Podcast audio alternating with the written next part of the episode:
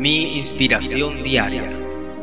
Un hombre muy rico acostumbraba visitar a Rabí Susha de Anápoli y cuando se iba le dejaba una contribución. Cierta vez, cuando vino a verlo, no lo encontró y la esposa le dijo que había viajado a visitar a su rabino. ¿Cómo? preguntó. ¿El rabí tiene un rabí? Entonces pensó, ¿para qué tengo que visitar al discípulo si puedo ir al maestro?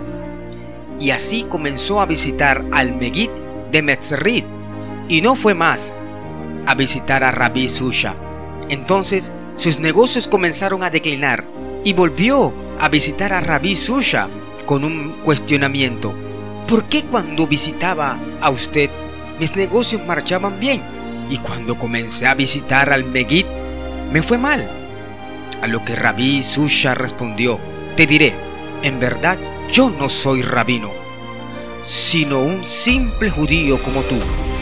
Cuando le dabas una contribución a un judío simple, el Eterno te daba como a un judío simple pero cuando comenzaste a investigar a quién dar, el Eterno también comenzó a revisar a quién bendecir.